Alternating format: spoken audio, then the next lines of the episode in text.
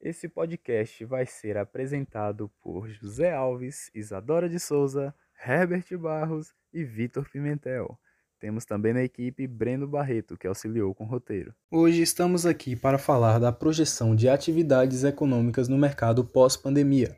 O momento que estamos vivenciando teve um início repentino e intenso, onde comércios e empresas pararam de funcionar. Essa pandemia mudou o mercado por completo e vamos falar um pouco mais sobre isso. Durante a pandemia, a maioria das empresas passaram por mudanças, sendo elas higiênicas, sanitárias e também econômicas.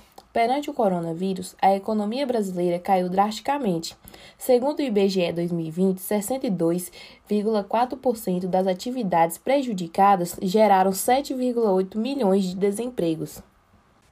Por outro lado, o crescimento de vagas nas áreas da saúde, do entrega e da tecnologia, juntamente com a logística, dispararam no mercado econômico, segundo o Educa Mais Brasil e a revista Quero Bolsa.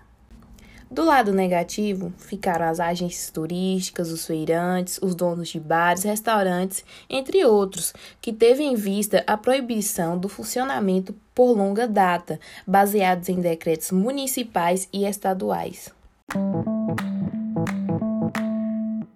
Já pensando durante a pandemia, várias pesquisas estão sendo realizadas para que o país consiga se erguer né, diante um dos piores desempenhos da economia e muitos acreditam que os trabalhos remotos voltarão com intensidade considerável, e sempre utilizando as máscaras e álcool em gel.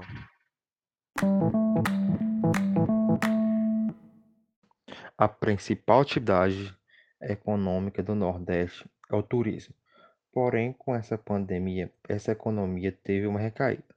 Mas, de acordo com a pesquisa feita pela editora Pan Rotas, a região só vai melhorar quando começar a receber de novo os turistas.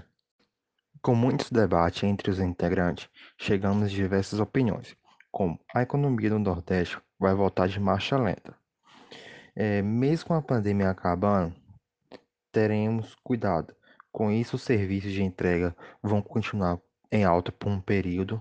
Os nossos hábitos não serão os mesmos. Vamos continuar usando máscaras e álcool em gel. Dessa forma, percebemos que a pandemia teve impacto direto na economia do país e que empresas da região Nordeste foram afetadas em grande escala.